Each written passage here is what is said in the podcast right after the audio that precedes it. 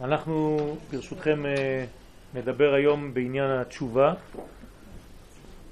אה, אנחנו יודעים שהתשובה זה נושא מרכזי ב... ביהדות, אה, שמעבר לכל מה שאנחנו יכולים בכלל לתאר לעצמנו, לא נוגע לקומה התחתונה הפשוטה, אלא לקומות הרבה הרבה יותר גדולות ורחבות, ואנחנו ננסה קצת לראות את העניין הזה עכשיו. באיגרת התשובה כותב הרב קוק זצ"ל שבכל דור ודור אותה תורת אמת, אותה תורה נצחית, נאמרת בסגנון חדש. בלבוש חדש המתאים לדור שאליו אנחנו ניגשים ומתייחסים. במילים פשוטות, התורה היא תורה שמימית, אותה תורה, אין שינוי בתורה. אבל בכל דור ודור צריך לתאם את התורה הזאת לפי הדור שאליו אנחנו ניגשים. אי אפשר לדבר באותה צורה לכל הדורות, אנחנו חייבים לשנות את הגישה שלנו לפי הדור שיש לנו מול העיניים, והתורה הנצחית פשוט תתפוס, תתלבש בלבושים חדשים שמתאימים לאותו דור. מה שנאמר חנוך לנער על פי דרכו, כן, במשלה, כך ניתן להרחיב ולומר חנוך לדור על פי דרכו. לחנך את הדור לפי הדרך שהדור מסוגל להבין ולתפוס. חייבים להתאים את המסר האלוהי לדור העכשווי, וכדברי התורה, ובאת אל הכהנים הלוויים ואל השופט אשר יהיה בימים ההם. בעניין הצדק, בעניין המשפט, התורה דורשת ללכת לראות את הכהנים הלוויים, השופטים, שיהיו בזמן שאתה חי. אז השאלה היא פשוטה. אני הרי לא יכול ללכת לראות שופט שנמצא בדור אחר. אני חייב ללכת לראות את השופט שנמצא בדור שאני חי בו. אז מה החידוש? מה התורה באה לחדש? כן? ועוד, תראו מה אומר רש"י, וראה דברי רש"י שם, אפילו אינו כשאר שופטים שהיו לפניו. אם אתה הולך לראות את השופט, אפילו שהשופט לא ברמה של השופטים שהיו לפני, אתה צריך לשמוע לו. וכאן החידוש הגדול, שנראה לנו בכלל לא חידוש, אין לך אלא שופט שבימיך. בוודאי, אין לי שופט אחר. אני חי בתקופה הזאת ויש לי את השופט שיש לי. מה רוצה לומר רש"י? רש"י אומר שצריך ללכת לשופטים, התורה אומרת שצריך ללכת לשופטים שהם עכשוויים, שיודעים לדבר את שפת הדור העכשווי המודרני. זה מה שאומרת התורה. התורה לא אומרת לנו, לך לראות את השופט שבימיך. בוודאי שאני חייב לראות את השופט שבימיך. שהראש שלו הוא ראש של ימיך. זה החידוש. כלומר, גם אנחנו כשאנחנו דורשים תורה, ואנחנו צריכים לדרוש תורה, התורה שאנחנו דורשים אותה צריכה להיות נאמרת לפי הקומה של הדור שאליו אני מתייחס. וזה דבר מאוד מאוד חשוב לדעת אותו. אנחנו לא יכולים לגרום לתורה להיראות כתורה ישנה שאין לה בכלל מציאות לתקופה שאנחנו חיים בה. ולצערנו זה מה שקורה לאנשים שעוזבים את התורה, שאומרים לנו באופן פשוט, כן, התורה הזאת היא פרימיטיבית. אנחנו חיים בחיים מודרניים, אני לא רואה שום קשר. למה? כי יש טעות בסגנון הלימוד, טעות בסגנון הלמידה והתלמוד ובסגנון החינוך שיש לנו לומר אותו לדור החדש. הגמרא מחדשת בפסחים נ"ד, תשובה קדמה לעולם. נכון, תשובה קדמה לעולם. מה זאת אומרת? התשובה היא יסוד בריאת העולם. היא קדמה לעולם לא במובן של זמן, אלא ללמד שתכלית הבריאה נמצאה גנוזה בתשובה שקדמה לה. כשחכמים אומרים לנו בגמרא שהתשובה הייתה לפני העולם, קודם כל זה מוריד מאיתנו הרבה הרבה דברים. לחשוב שמה? שהתשובה באה רק אחרי חטא. אם תשובה קדמה לעולם, אז היא גם קדמה לאדם. ואם היא קדמה לעולם ולאדם, אז היא לא רק במובנים של חטא ותשובה, היא הרבה יותר רחבה מזה. אבל בוא נעזוב את זה בצד בינתיים. כשהגמרא אומרת שהתשובה קדמה לעולם, הרי גם בעולם, העולם נברא ונברא איתו זמן. לפני בריאת העולם אי אפשר לדבר על זמן. אז איך אתה יכול לומר לי שתשובה קדמה לעולם? אז כמובן שאנחנו לא צריכים להבין את זה במובנים של זמן, אלא במובנים של סיבה ותוצאה. ואני עכשיו מתרגם מיד, סיבת העולם זאת התשובה. התשובה היא הסיבה שבשבילה נברא העולם. אז אתם רואים שהתשובה היא במעלה גבוהה מאוד. התשובה היא סיבת הבריאה. העולם הזה יצא כביכול מבטנה של התשובה. אני נתתי לכם עכשיו אה, ציור, כאילו שהעולם הזה נברא, יצא מתוך הבטן שנקראה תשובה. הקדוש ברוך הוא לפני שהוא ברא את העולם הזה, הוא ברא קודם כל את התשובה, כמו אימא גדולה, והאימא הזאת ילדה את העולם הזה. היא הסיבה לעולם הזה. כלומר, באנו מתוך התשובה. אז אם באנו מתוך התשובה, ויש לנו כלל במציאות, שכל דבר שואף לחזור לשורשו, אז לאן אנחנו באופן טבעי רוצים תמיד לחזור? לתשובה. לחזור לאותה בטן כביכול, שממנה הגענו לעולם הזה.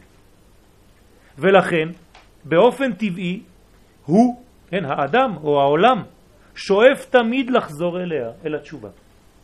עד שיתקיימו דברי הנביא, לא יראו ולא ישחיתו, כלומר יהיה תיקון לעולם, שהרי כולם יחזרו למנגנון הזה שנקרא תשובה, ואז לא יהיה לא רע ולא השחתות, בהר, בכל הר קודשי, כי מלאה הארץ דעה את השם.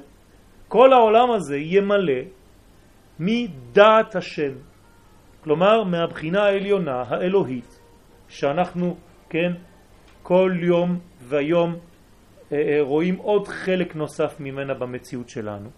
כמים לים מכסים. אה, לדוגמה קטנה, העולם הזה הרבה יותר טוב ממה שהוא היה לפני 300, 400, 500, אלף שנה. כן? לפני אלף שנה, בזמן הגמרא, לפני אלפיים שנה, כתוב בהלכה שכל מי שלא שומר תורה ומצוות, אתה צריך לפחד ממנו כמו מרוצח. כן, אדם שלא היה במרכאות, במילים שלנו, דתי, הוא היה בגדר רוצח. היום אין לנו מציאות כזאת. אתה יכול לעלות בטרמפ בן אדם חילוני בלי חשש שהוא ירצח אותך, כן? זה לא עולה על הדעת. להפך, אנחנו רואים אנשים שהם לא דתיים במובן הדתי של המילה, אבל יש להם מידות טובות, יש להם מוסריות. ואנחנו רואים שהעולם משתכלל, העולם הופך ליותר ויותר טוב.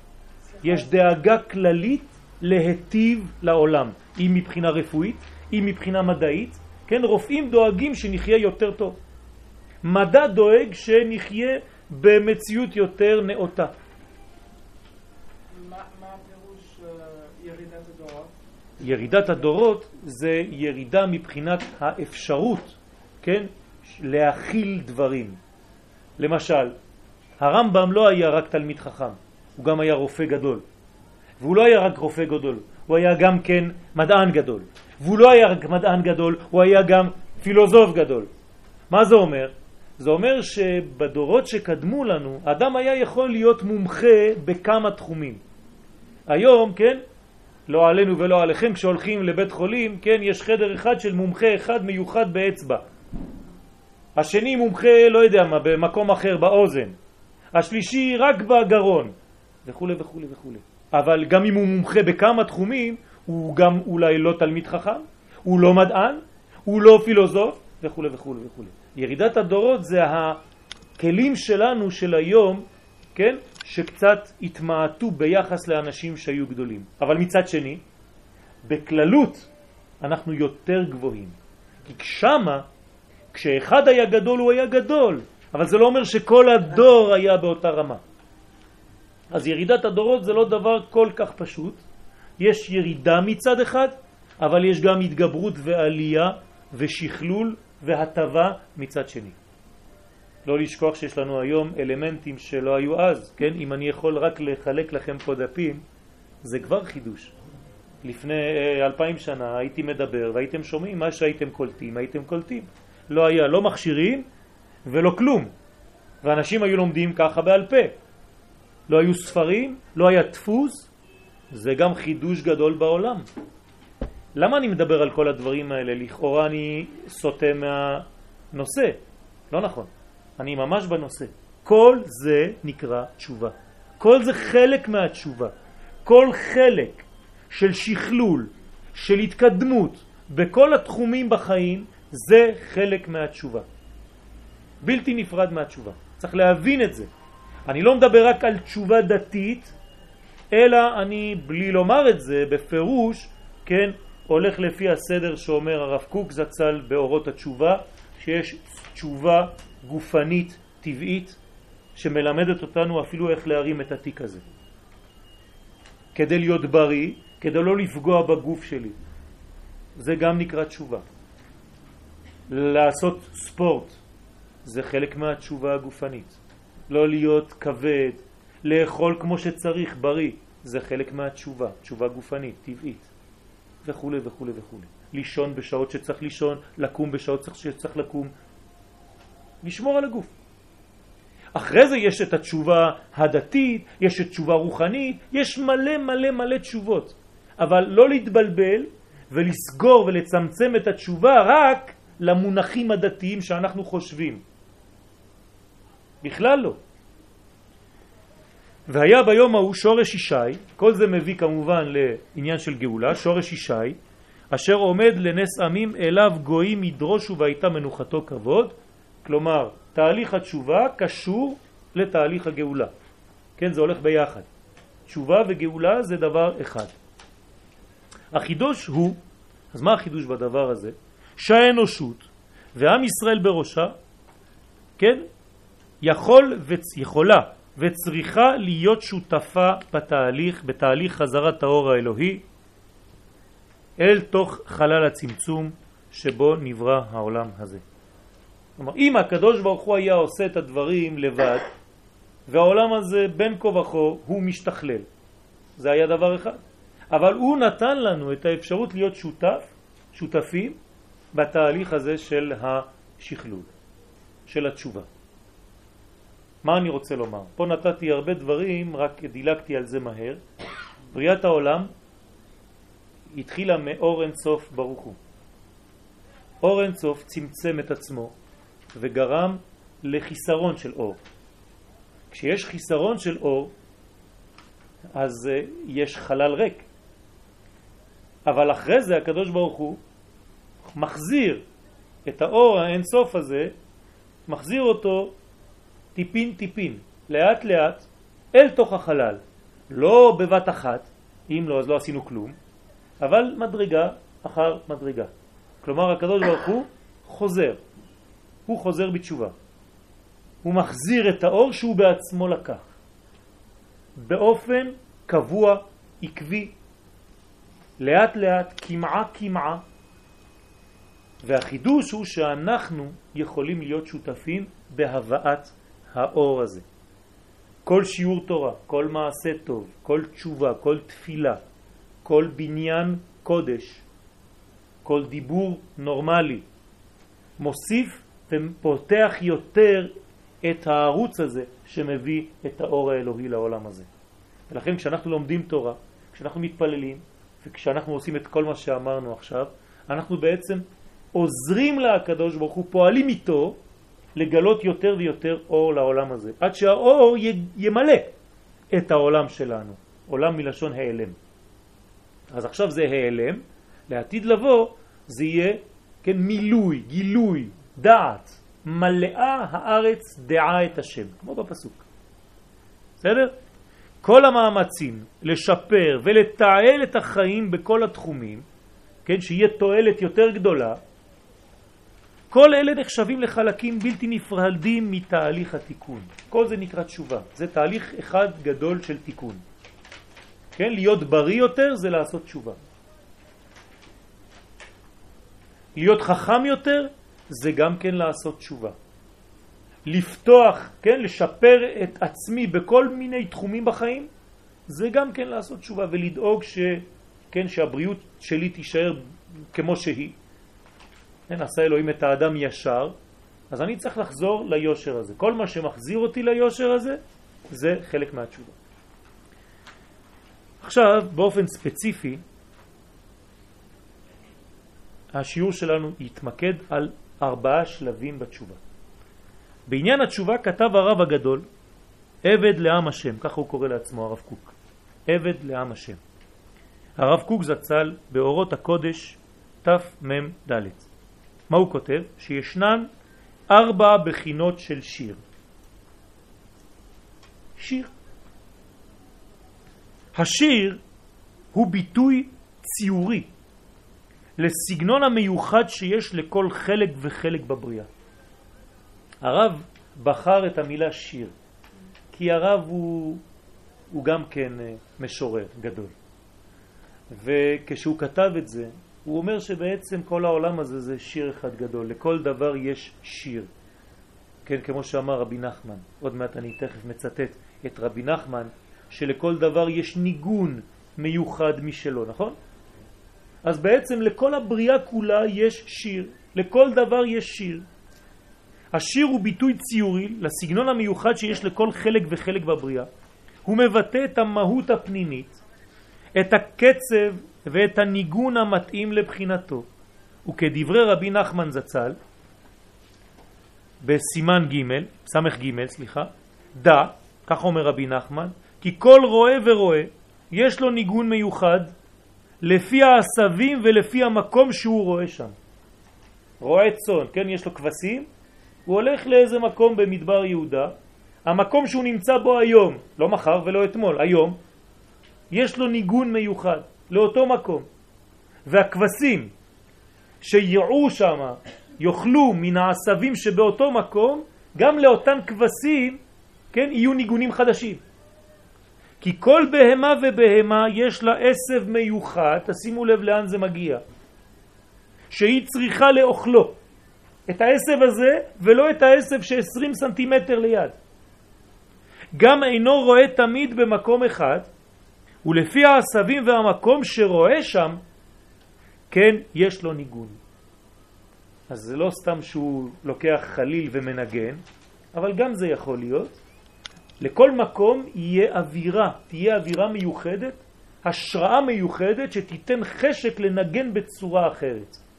לא רק ניגון חיצוני, אלא הרגשה פנימית שגם זה נקרא ניגון, גם זה נקרא שירה. כלומר, אני יכול לכתוב שיר לפי המקום שאני נמצא בו. אני יכול ללמד תורה בסגנונות שונים לפי המקום שאני נמצא. היום אני מדבר בגלל שאתם כאן. בצורה שאני מדבר. אבל אותו שיעור במקום אחר, עם אנשים אחרים, אולי הייתי מדבר ממש בסגנון אחר, ולא הייתי מתחיל בכלל את השיעור הזה, כי הייתי אומר, לא מתאים. לפני.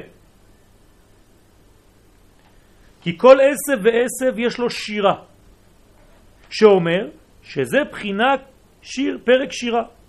ומשירת העשבים נעשה ניגון של הרועה. כלומר, מאיפה זה בא? כל אחד נותן את חלקו בתוך השיר הזה וגורם לבניין, צירוף. וזה בחינת מקנף הארץ, זמירות שמענו. הארץ שרה, מקנף הארץ מהקצוות, מהכנפיים. דהיינו שזמירות וניגונים יוצאים מכנף הארץ, כי על ידי העשבים הגדלים בארץ נעשה ניגון כנל, ועל ידי שהרואה יודע הניגון, על ידי זה הוא נותן כוח בעשבים. הם נותנים לו כוח לשיר והוא מחזיר להם כוח. ואזי יש לה בהמות לאכול. אז הבהמה לא אוכלת עשב יבש ריק, אלא עשב שהוא לא רק צומח, הוא גם מלא מהניגון של הרועה. מדרגות גבוהות. וזה בחינת מה שכתוב בשיר השירים, כן, זה רמז קטן, הניצנים נראו בארץ. את הזמיר הגיע, תשימו לב, את הזמיר הגיע. היינו שהניצנים גדלים בארץ, ניצן זה פרח שעדיין לא צמח, עוד לא נפתח, הוא ניצן, הם על ידי הזמר והניגון השייך להם כנ"ל. אז הוא מתחיל להיפתח לאט לאט, הוא זז, הוא חי, כן? לפני כמה שנים המדע מגלה שאפשר לדבר עם צמחים. כן, לא הרבה שנים, נכון? אני זוכר הייתי עוד קטן. כשהתחילו לומר, אתם יודעים, אתה צריך לתת מוזיקה קלאסית לצמחים, יש מדענים שאומרים שהצמחים גדלים וצומחים בבית אם יש אווירה טובה. ויש בתים שהצמחים לא צומחים בכלל.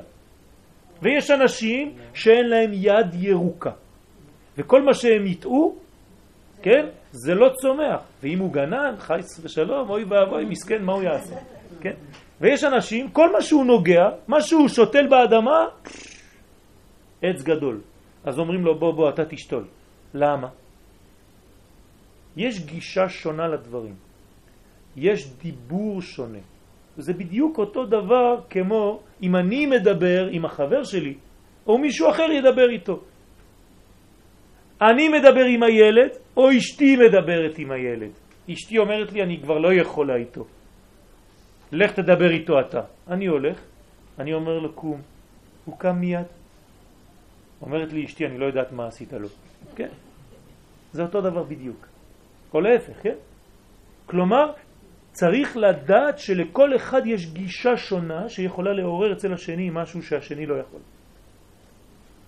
נמצא שעל ידי הזמר והניגון שהרועה יודע, הוא נותן כוח בעשבים ויש מראה לבהמות. עכשיו, מה הרב קוק בא ואומר לנו? שיש בעולם ארבע מדרגות של שיר. מאיפה לקח את זה הרב קוק? הרב קוק לקח את זה כמו כל מה שהרב קוק כתב לנו מספרי הקבלה, מדברי האריזל ומכל הספרים הקדושים מהזוהר הקדוש. אנחנו יודעים שיש בעולם הזה, כן, ארבע מדרגות של שיר. תורת הקבלה אומרת, השיר הראשון נקרא שיר פשוט. השיר השני נקרא שיר כפול, השיר השלישי נקרא שיר משולש, והשיר הרביעי נקרא שיר מרובע. בסדר? הנה הבאתי לכם את כל השירים. שיר פשוט, שיר כפול, שיר משולש ושיר מרובע. עוד מעט אנחנו נראה את זה. האמת שזה יותר מסובך קצת ממה שאמרתי. השיר הפשוט זה י', השיר הכפול זה שתי אותיות, כפול, י' כ'. השיר המשולש, שלוש אותיות, י' כ' ו', והשיר המרובע, י' כ' ו' כ'. כמו נע, נח, נחמה, נחמן. מאומן. כן? אימון טוב. אז זה העניין של השירים. מה זה אומר? בינתיים זה טכניקה, תכף נראה. בעזרת השם, אני תכף מסביר. לכל אדם יש ניגון מיוחד משלו, כן? לא רק לכל עשב ולכל, כן, עכשיו אני הוספתי משהו על רבי נחמן, אני רחוק מרבי נחמן, אבל מותר להוסיף, אם כל דבר יש לו ניגון, גם לכל אדם יש ניגון. אני מלמד תורה כמו שרק אני יודע ללמד תורה. ואנשים אחרים ילמדו בסגנון אחר, וכל אחד ימצא את המקום שבו ליבו חפץ ללמוד תורה. זה הסגנון שמתאים לי. זה פחות. ולכל אומה, עוד יותר רחב, כל אומה, יש הניגון המתאים לתכונותיה הפנימיות. לא רק ניגון פנימי, גם ניגון חיצוני, גם שירה בדיבור, כן? אני יכול לדעת אם צרפתי מדבר עברית, אפילו שהוא מדבר עברית. כן, אז זה מעליב. הוא, הוא, הוא, אומר לי משהו בעברית ואני עונה לו בצרפתית. מעצבן אותו. זה מבטא, זה גם שירה. זה שירה חיצונית, אבל היא מקבילה לשירה פנימית. בסדר? זה לא סתם מבטא, מאיפה בא המבטא? הרי אם יש לי חוש לחזור על הדברים, יש אנשים כאלה דרך אגב, שאיפה שהם הולכים הם ידברו את השפה ממש כמו השפה. זה חיקוי, כוח של חיקוי, כן? ויש אנשים שמרוב שהם תקועים בשפה, קשה להם לדבר בשפה אחרת בלי שתשמע השפה הראשונה שהם מתחת לפני השטח. אז זה לא בא רק ממבטא חיצוני, כן? אלא מרובד פנימי ומניגון ששייך לאותו עם. וכן, לכל מקום בעולם יש את הניגון המתאים. אני גר במקום שיש בו ניגונים מיוחדים של מדבר. פה יש לכם ניגון אחר בירושלים, ובאשדוד יש עוד ניגון, ובנתניה ובבת ים יש עוד ניגונים אחרים. ודרך כל הניגונים האלה אנחנו שומעים שירה גדולה. בוא נגיד שזה כמו סימפוניה עם כלים שונים. הוא מנגן כינור, היא מנגנת פסנתר, והוא מנגן בחליל. ואם כל אחד יודע בדיוק מתי לתת את הניגון הקטן, כי הם לא מנגנים הרבה, לא כולם מנגנים כל הזמן, אם לא, לא תשמעו כלום. אז צריך למלא את הריקים ולדעת בחוכמה גדולה של המוזיקה מתי לשלב ולהשתלב בתוך המוזיקה. וככה בדיוק בתורה, ככה בדיוק בזמנים, ככה בדיוק במקומות וכו' וכו' וכו'. ודיבר הרב קוק זצ"ל במושגים שנלקחו מחוכמת הקבלה, בהזכירו את הסדר הידוע, שיר פשוט, שיר כפול, שיר משולש ושיר מרובע, שהן ארבע הקומות המקבילות לארבע אותיות שם י' כו' ברוך הוא, ולפי הסדר הידוע י', י' כ', י' כו', י' כו' שעולה למספר, כמה זה עולה הגמטריה הזאת? 72, לא 26, 72, בסדר? כי פעם לקחתי רק את היוד, אחרי זה לקחתי את היוד ואת ההא וכו' וכו'. שזה בגמטריה חסד. כלומר, כשאני בונה את המנגנון הזה, כמו שאני עכשיו בניתי אותו, למרות שבתורת הקבלה זה נחשב לדינים, בסופו של דבר יש לנו גמטריה שהיא באותה באותו מספר כמו חסד, חסד זה גם 72. שם עין ב', למי שכבר למד איתנו בשנים הקודמות. וכנגד ארבע אלה מצא הרב זצ"ל ארבעה סוגים בעושה תשובה. תשימו לב עכשיו הרב קוק לוקח את הארבעה האלה ויגיד לנו, יחדש לנו שיש ארבעה סוגים באנשים שעושים תשובה. וזה לשונו. בואו נראה מה הרב אומר. יש שיר, כן? יש שהוא שר שירת נפשו. מדרגה א', אחד שר את המנגינה שיש לו בנפש, ובנפשו הוא מוצא את הכל. כן, אני לא צריך אף אחד, יש לי את הניגון המיוחד שלי, מספיק. את מלוא הסיפוק הרוחני במילואו. אני מגיע מסודר לראש השנה, אל תבלבלו לי את המוח, לא יודע מה זה כלל, לא יודע מה זה. אני שומר שבת, אוכל כשר, מסודר במרכאות, רוחנית, לומד את השיעור שלי כל יום, מספיק. עשיתי את השעות שלי, אני מסודר עם הקדוש ברוך הוא ועם עצמי. יש תשובה כזאת? יש.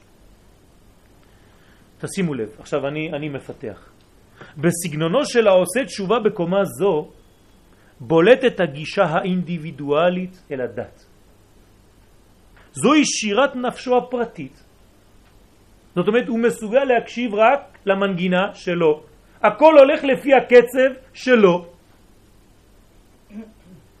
המאפשרת לו לחזור ולמצוא את סיפוקיו בקודש, בריכוז גדול על עצמו, ובשמירה קפדנית מפני כל מה שמאיים, שמפריע ומעכב.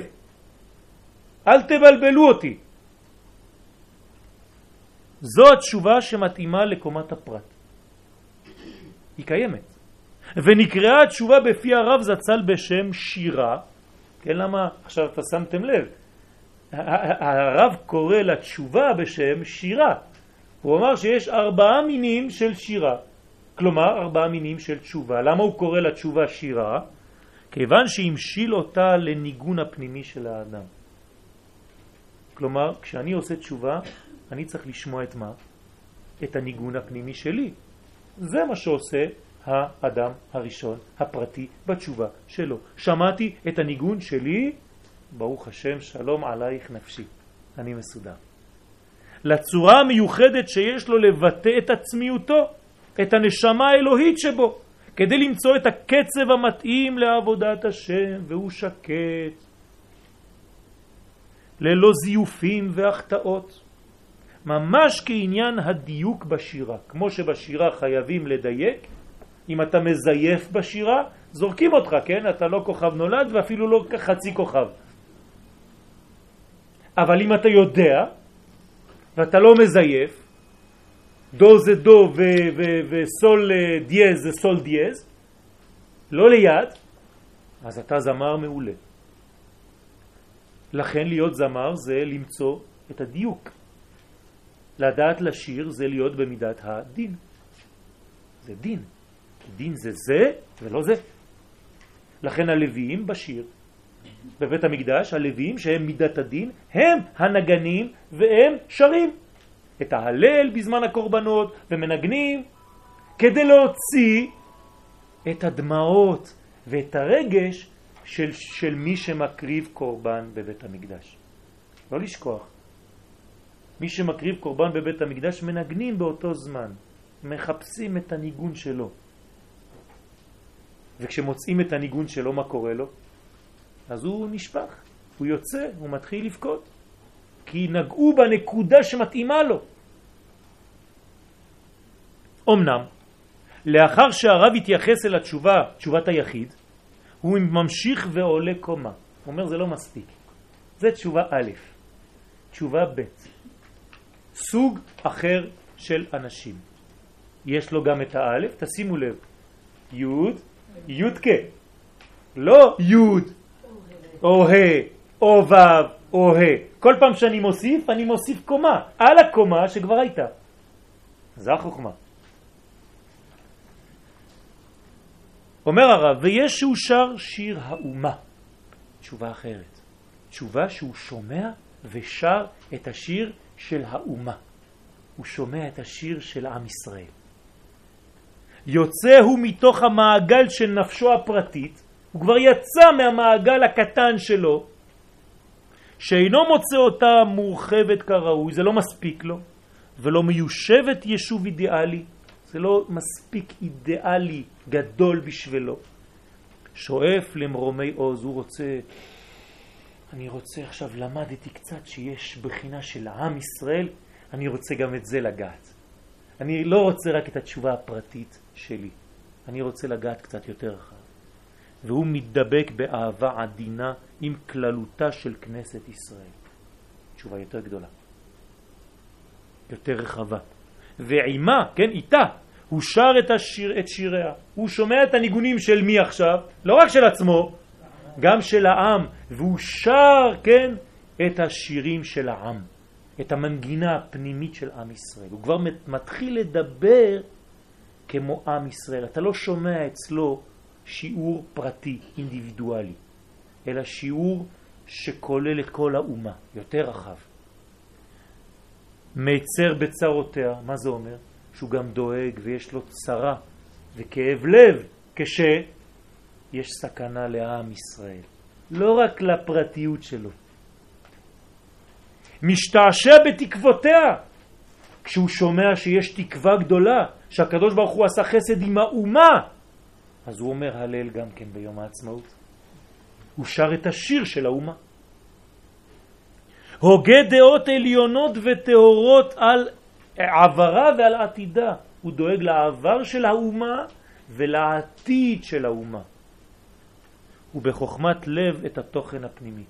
כמובן שהוא גם כן חודר פנימה, לומד ומלמד את התורה, גם של הפרט, לא לשכוח, שיר א', שיר אחד, י', אבל גם י' כן, גם השיר של האומה. כאן התרחבה תשובת הפרט למימדי האומה, מכאן ואילך פעימות תשובתו של האדם מכוונות הן אל פעימות הלב הכלליות של כנסת ישראל כולה. כל מה שהיה שגור ביחס לתורת הפרט ולתיקון הנפש הפרטית עולה עכשיו למובן רחב יותר, הדואג לכללות נשמת האומה. אלא שיש רובד גדול יותר. אנחנו עכשיו בשיר המשולש. הרב ממשיך ואומר,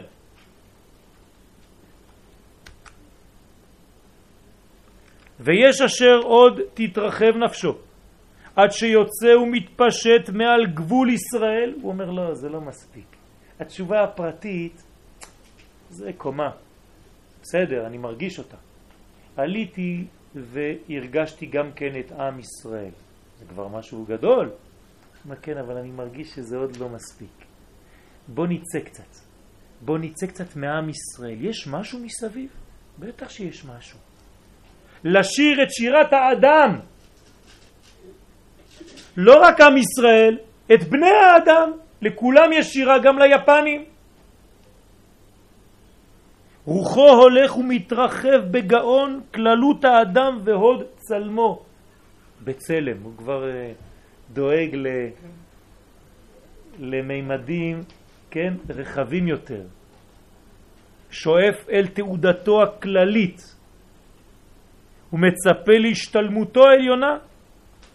וממקור חיים זה הוא שואב את כללות הגיונותיו ומחקריו, שאיפותיו וחזיונותיו. זאת אומרת, הוא אדם אוניברסלי. זה תשובה? כן, תשובה שלישית. כאן מתייחס הרב זצ"ל אל התשובה, תשובתה של כללות האנושות, אל זו שמתייחסת אל האדם, אל צלם האלוהים אשר בו.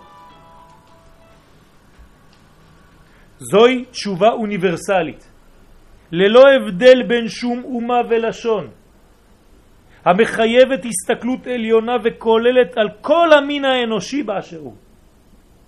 לא פשוט. נו, זה נגמר? לא, אנחנו בשיר המשולש. יש עוד שיר, שיר מרובע. הרב מרחיב את הגישה שלו אל התשובה ומוצא בה קומה נוספת. ויש, אומר הרב, אשר עוד מזה למעלה, ברוחב התנשא. מה? זה לא מספיק. אתה אדם פרטי טוב, אתה גם אדם של כללות ישראל, זה גם טוב. אתה גם אוניברסלי, אתה אדם, בצלם אלוהים ברא את האדם, פש, כל האנושות. זה לא מספיק. אני רוצה את כל הקוסמוס. אומר הרב, עד שמתאחד עם כל היקום כולו, הכוכבים, המזלות, השמיים, הירח, השמש, הכל. מה, גם שם יש תשובה? בוודאי. מה, גם את השיר של הירח והשמש אני צריך לדעת לשמוע? בוודאי. אתה צריך להיות גדול בשביל זה. אתה יודע איזה כוכב שולט בחודש תשרה? אה, חסר לך משהו. איזה כוכב שולט בחודש אלול? אם אתה לא יודע, אז חסר לך משהו. אתה יודע איזה אות בראה את הכוכב של חודש חשבן? שכחת, אה? אתה צריך ללמוד. זה אדם שכבר יודע את הדברים בכללות. לא רק את מה שנוגע לי, לא רק את האומה, לא רק את האנושות, את כל היקום, הכל. עם כל הבריות. בעלי חיים, צמחים, אבנים. לוקח אבן מהרצפה, אומר, אבן מקיר תזעק. מה אומרת האבן הזאת? אתה שומע קולות באבנים? יחשבו שאתה משוגע. כן? יש אנשים ששומעים קולות, את הדיבור. איך אומר רבי יהודה הלוי, שאחרי זה חשבתם שנעמי שמר אמרה את זה היא בשיר? יש אבנים עם לב של אבן ויש אבנים עם לב אדם. אנשים עם לב של אבן ואבנים עם לב אדם. זה כבר כתוב בספרים הקדושים שלנו. הרב צבי יהודה גם כתב את זה. וזה באמת ככה. ועם כל העולמים, כך אומר הרב, כן? קורא לזה עולמים ולא רק עולמות. ואם כולם אומר שירה, הוא שר את השירה של הכל ביחד. זהו העוסק בפרק שירה בכל יום שמובטח לו שהוא בן העולם הבא. אדם כזה בטוח שיש לו חלק לעולם הבא. כן? את, אתם מכירים את השיר של הימים? אנחנו אומרים את זה, אבל אנחנו לא מקשיבים. מזמור שיר ליום השבת. מזמור שיר ליום השבת. אני אומר את השיר? לא. יום השבת אומר את השיר. אני רק משתתף עכשיו, נתנו לי את הצילום של האותיות ואני שר את השיר שיום השבת שר. בסדר? מזמור שיר חנוכת הבית לדוד, הבית שר. לדוד מזמור, דוד שר, למנצח על השמינית. מי שר? השמינית. צריך לדעת מי זאת.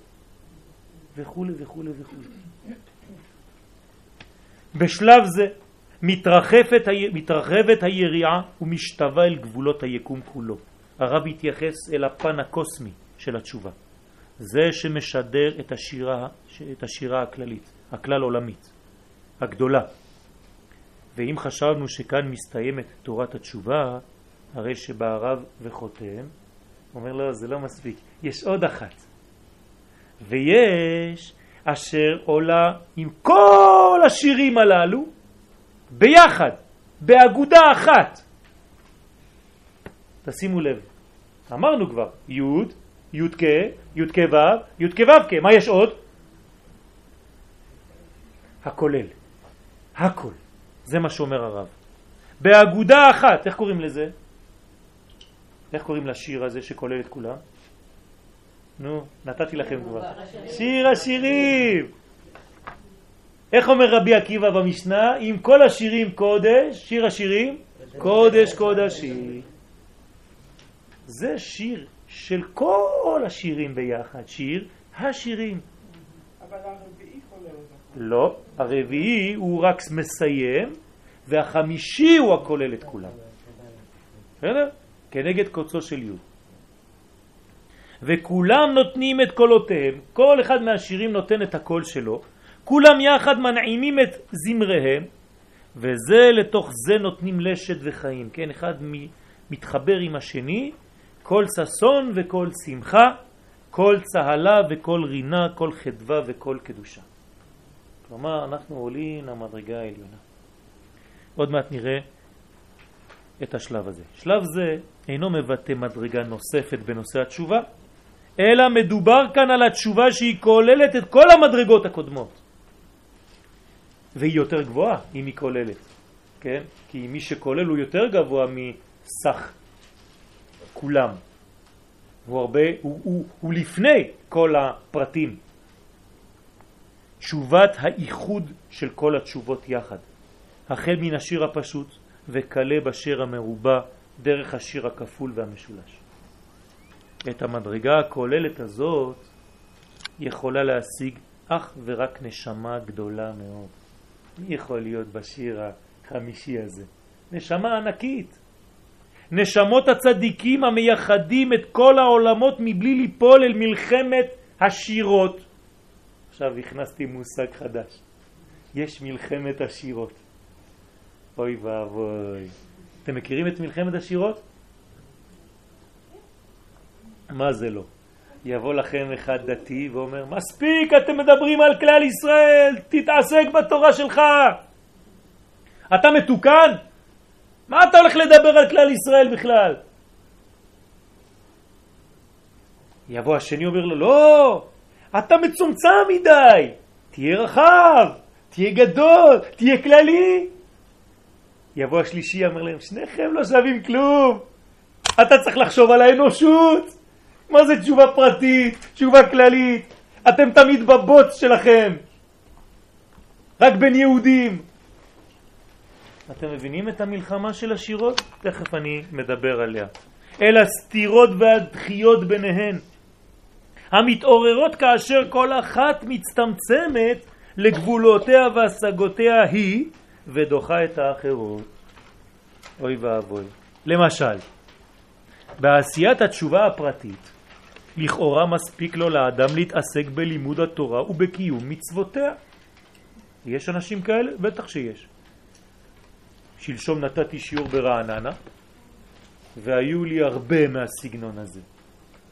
אז כשנתתי תשובה קצת שונה, שלפי הרב קוק, אז ראיתי פרצופים שם. כן, כן, כן. למה? זה, זה גדול מדי. תדבר איתי על התשובה הפרטית, עוד מעט ראש השנה ויום הכיפורים, מה אתה מבלבל לי את המוח? כללית, תשובה טבעית. תשובה, תשובה, עשית חטאים, תחזור בתשובה. יש מלחמות בזה? בטח שיש מלחמות, בוודאי. מבלי להתייחס למדרגת עם ישראל. מה זה עם ישראל? הנה אני ואני ואני ואתה זה עם ישראל. ככה הוא חושב. ומבלי להרגיש את החיסרון שבעבודת הקודש, גם בהיותו חי בחוץ על הארץ, גם ארץ ישראל בכלל לא אכפת לי בתשובה כזאת. העיקר שאני לומד תורה. אני בתוך הישיבה, אני לא רואה אף אחד, בין כה וכה בחוץ. לא פה ולא שם. אתה יכול להגיד לי שזה אה, קופנהגן, או פריס, או ירושלים, זה אותו דבר. אני בתוך הישיבה, לא רואה כלום, רק את השמיים. אולי פה קצת בהיר יותר, זהו. טוב. כי עיקרה של תשובה ממין זה הוא העניין הדתי בלבד. אז יש אנשים שרוצים לחזור בתשובה רק במובן דתי. קיים. בשיטה זו אין לו לאדם אלא תורה ומצוות. תורה ומצוות, זהו. שלעיתים קרובות מנותקים הם מן הקשר הטבעי אל החיים ואל הטבע. אין חיים ואין טבע, יש לך אתה והתורה. אמורה לכלול הכל, כן? אמורה לכלול הכל.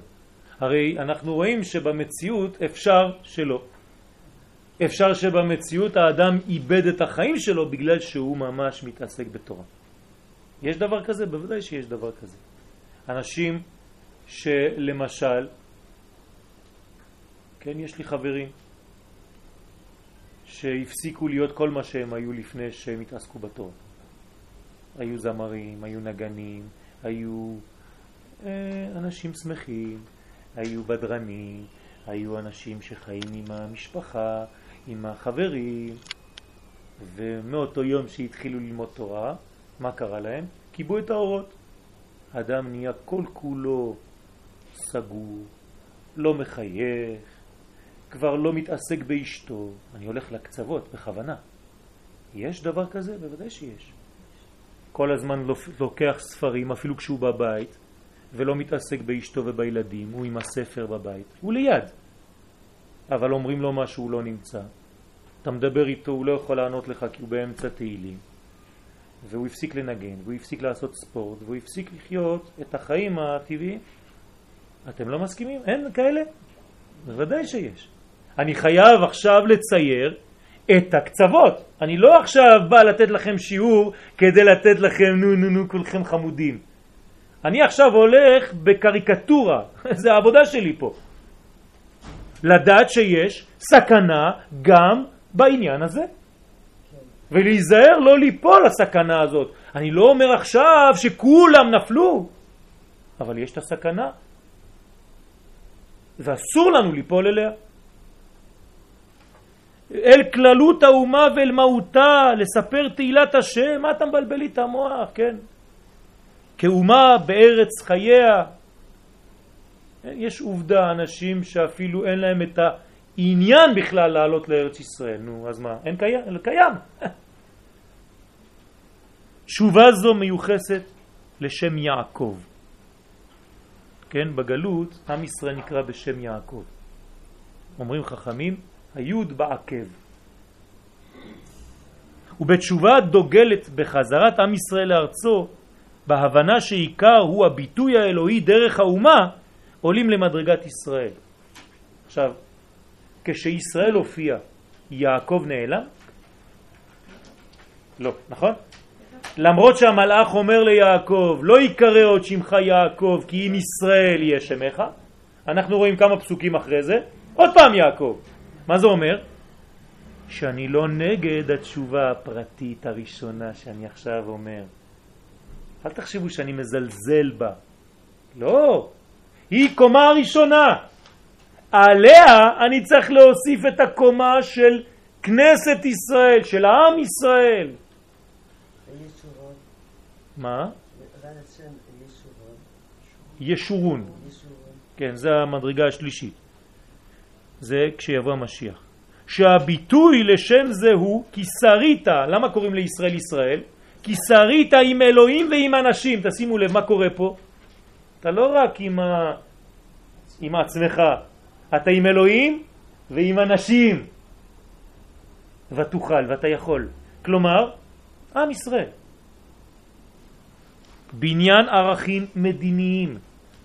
עצמאות, בניין חומרי, פיתוח כלכלי, חינוך, מדע, חקלאות, צבא. ובכל זאת, כשתשובה כזאת דוחה את האחרות, גם פה יש סכנה. עכשיו אני אומר את הסכנה של התשובה השנייה.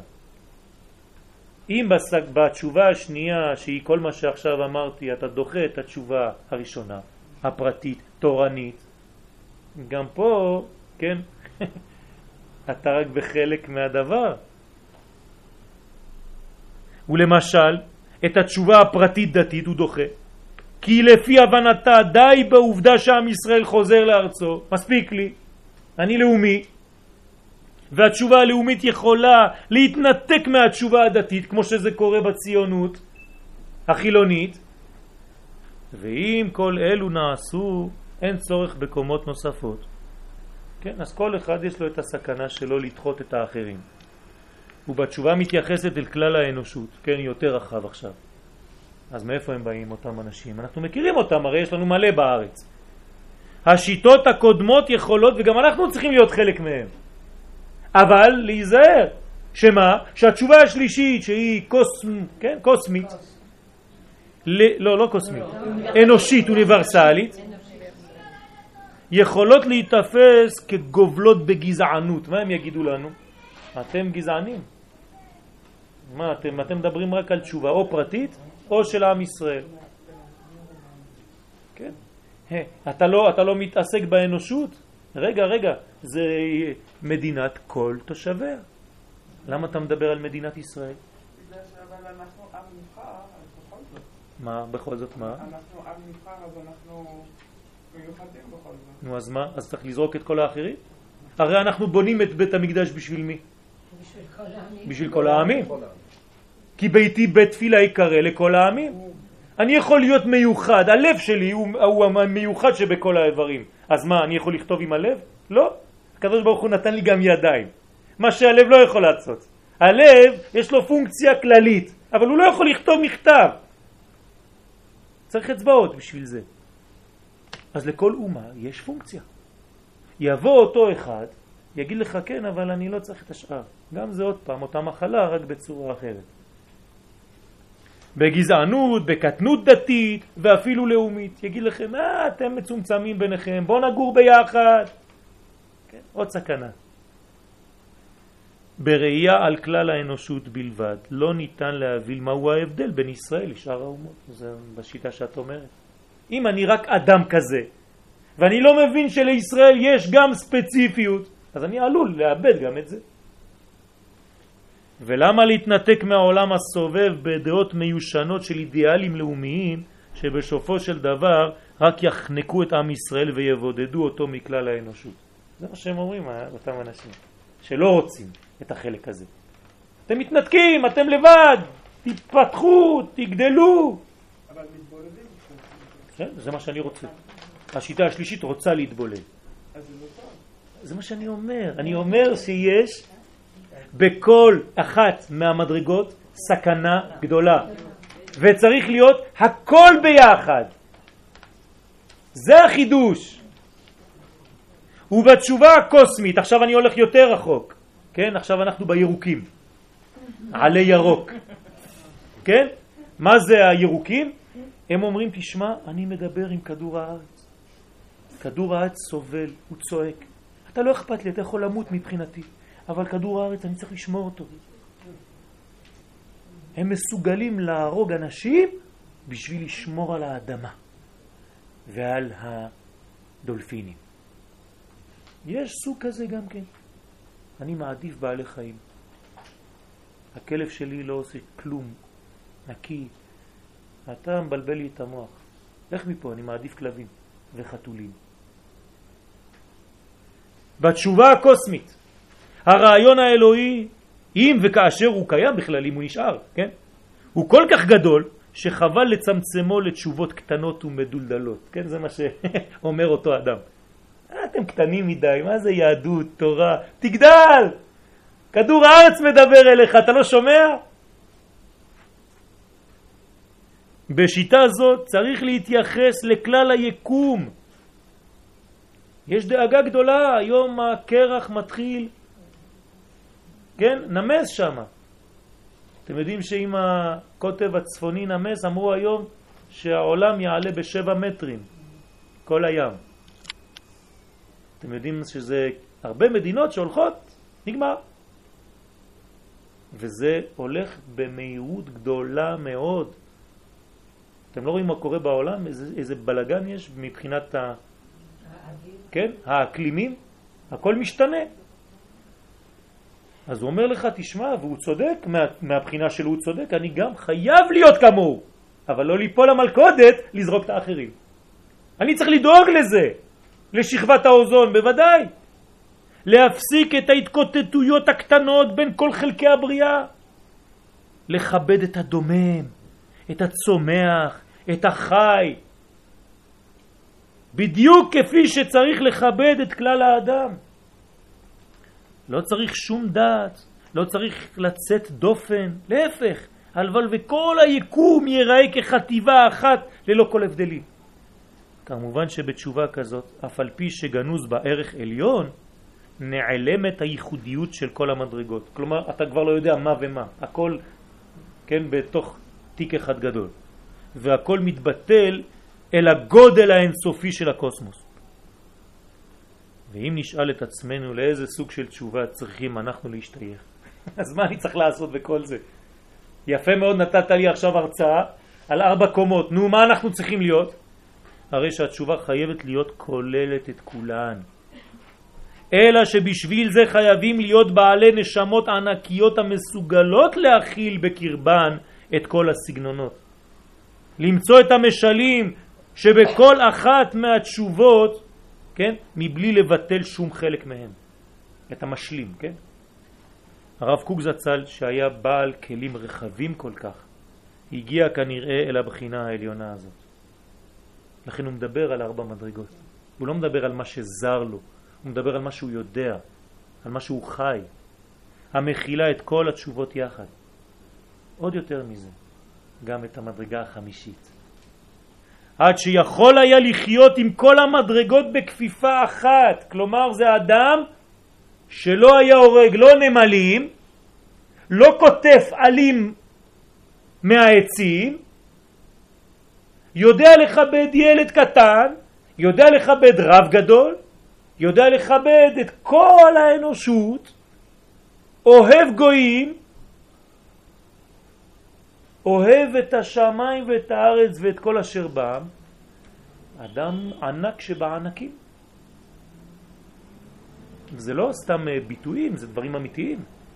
אתם יודעים שיום אחד מסופר שהצדיק מירושלים, כן, רב אריה לוין, היה הולך עם הרב קוק זצ"ל, שניהם ביחד, והרב אריה לוין לקח מהעץ עלה. הרב קוק התעלף, נפל, התעלף. אתם מתעלפים כשמישהו תולש עלה בעץ? היו צריכים אה, ריאנימציה, להקים אותו. מה קרה, כבוד הרב? הרגשתי שכל העולם חסר איזון עכשיו. אז הוא נפל. לא, לא, לא. בשביל מה? לא, לא, לא. יש אנשים שהם נגד זה. כן, אחד מרבותיי, אם אתם מביאים לו פרחים, כדאי לכם לרוץ ולברוח. אבל בשביל זה שם נתן פרחים. נכון.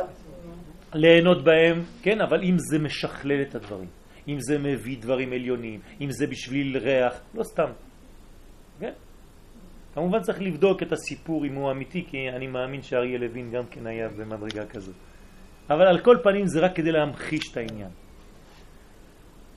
וכשהאישה אחת זקנה הייתה צריכה דרכון, הוא קם מהמיטה שעוד שעה הוא, הוא מת, עוד שעה הוא מת, שעה אחרי זה, אבל הוא קם והלך לשגרירות של איטליה כדי לסגור לה את הדרכון. והלך למיטה שלו ומת. הוא לא יכל לזוז.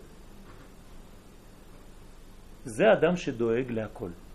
זה אהבת ישראל שאין כמותה. אני לא מכיר אהבה כזאת. יש, ברוך השם, בכל הדורות. גם בדור שלא היו. ולהרגיש את השלמות שבייחודם. כך הוא מסיים את דבריו. כשהוא רומז על עצמו, על נשמתו הגדולה השקולה כנגד כל הבחינות, וזה לשונו. תסתכלו מה הוא אומר, תשמעו. שירת הנפש הראשונה, שירת האומה השנייה, שירת האדם שלישית, ושירת העולם הרביעית, כולם יחד מתמזגות בקרבו בכל עת ובכל שעה. הוא מדבר על עצמו, אבל הוא מדבר כאילו על מישהו אחר. כולם בי, תמיד, כל רגע. והתמימות הזאת במילואה, אני כל כך שלם, הוא אומר, כן, הוא לא מדבר על עצמו, ברוב צניעות. עולה היא להיות שירת קודש, הכל עולה להיות שיר של קודש גדול. שירת אל, זה השירה של הקדוש ברוך הוא עצמו. שירת ישראל, בעוצם עוזה ותפארתה, בעוצם אמיתה וגודלה, ישראל, שיר אל, כן ישראל, שיר אל. שיר פשוט, שיר כפול, שיר משולש, שיר מרובע, שיר השירים אשר לשלמה, למלך שהשלום שלו, שהשלמות שלו, כן? לשלמה זה השלמות. הרב זצ"ל פיתח ולימד לכל אורך חייו את הרעיון של הקודש שבטבע.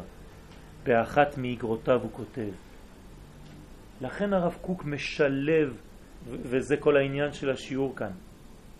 התשובה היא לא רק תשובה דתית, היא תשובה שחייבת לכלול את כל התשובות. אתם מבינים באיזה מצב אנחנו צריכים להגיע לראש השנה ליום הכיפורים?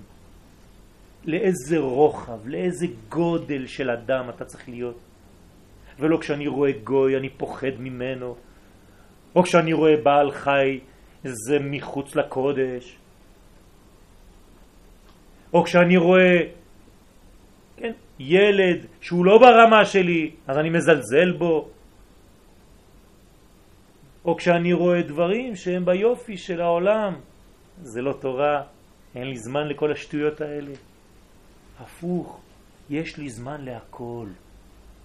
וכשתהיה רחב ואמיתי ויהודי שלם, אתה לא יכול לזלזל בשום אחת מהגישות, אתה חייב להיות שלם בכל. זאת השלמות האמיתית, זה שיר השירים. אומר הרב, בכל הקווים הפילוסופיים המפותחים ביותר בתקופות האחרונות מובלטת היא ביותר המחלה. יש מחלה, אומר הרב בפילוסופיה. מהי המחלה? של ייבוש לשד הקודש.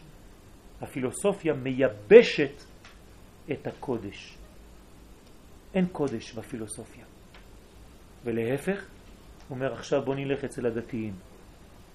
בחוגי הקודש, כשאתה נכנס אל האנשים שלומדים תורה, מתראה לעומת זה דלדול הכוח של חיסרון השפעת החול.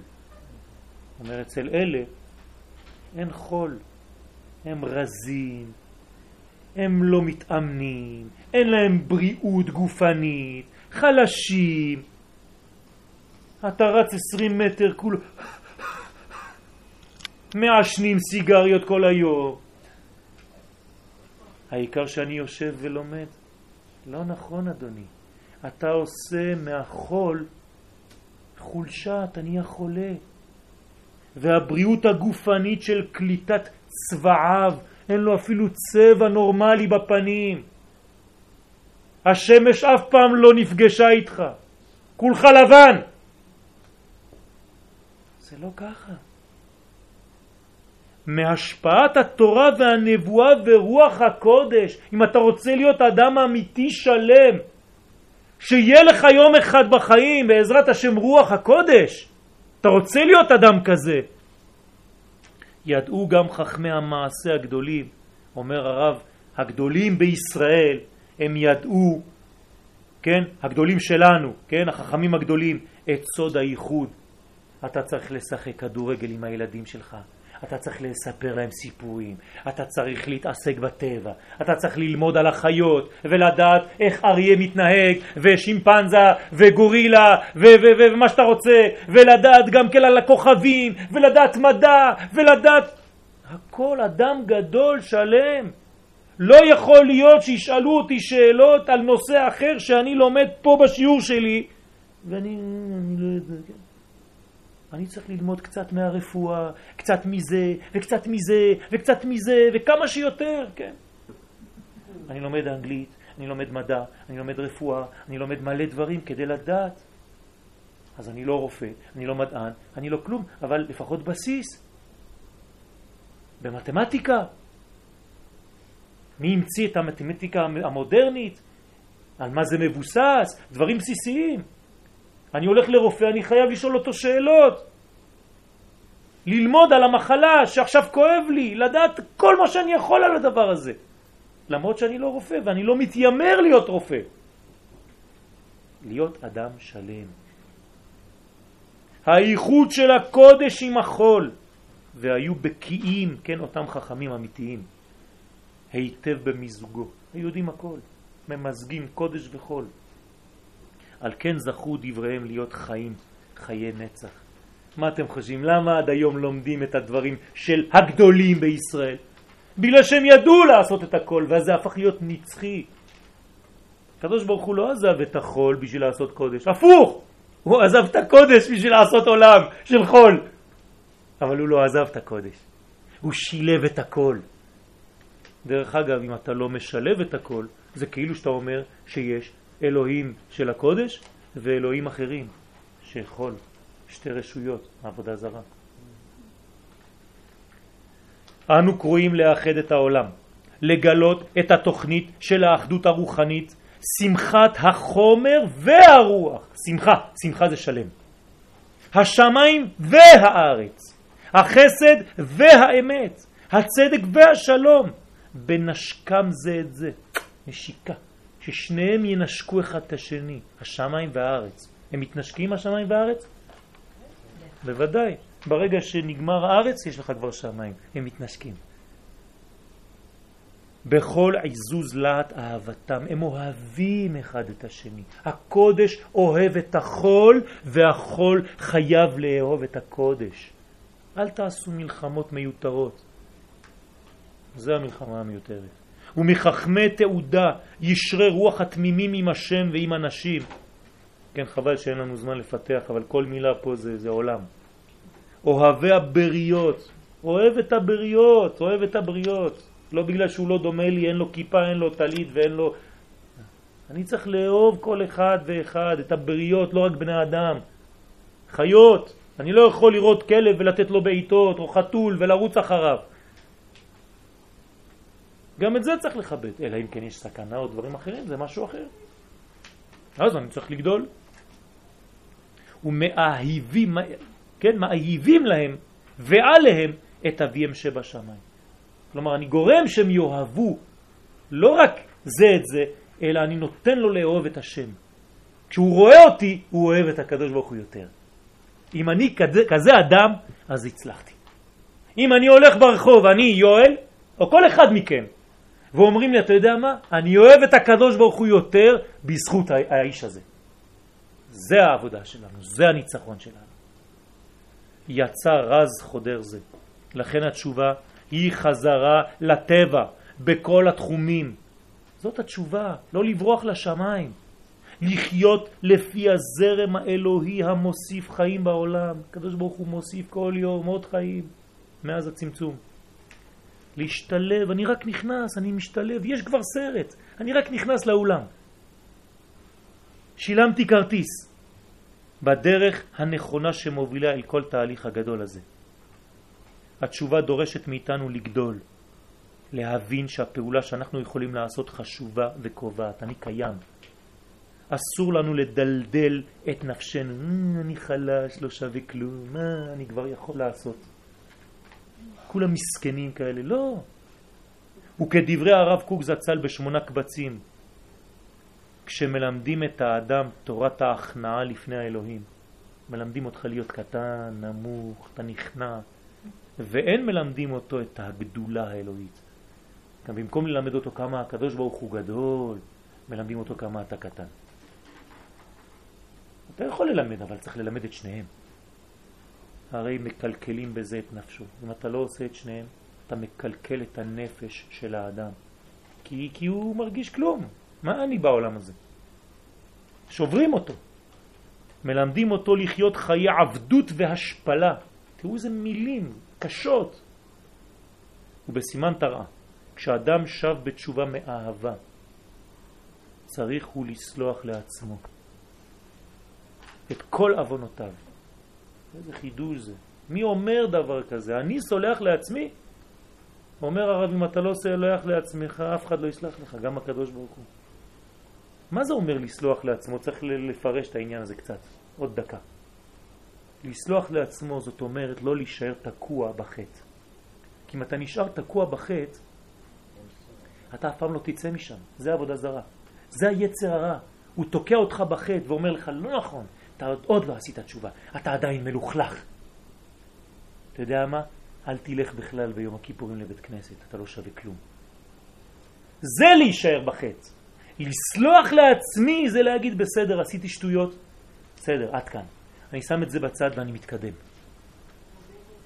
ואז אני לא תקוע שם. ואז אין לי את הטראומות שאני צריך ללכת לפסיכולוג כל החיים שלי בשביל לתקן מה שקרה בגיל 10, 15, 20. כי נשארתי שם. כמו שצריך לפייס את חברו. לא פחות מזה. החבר שלי, אני צריך לדאוג שלפני יום הכיפורים אני בסדר איתו. אני לא חייב לו כסף, לא עשיתי לו דבר רע, לא פגעתי בו. ואם כן, אני צריך לבקש ממנו סליחה. אבל יש לי חבר שהוא עוד יותר קרוב ממנו. זה אני עצמי. אז לעצמי אני לא אעשה את זה? אני צריך לפייס את עצמי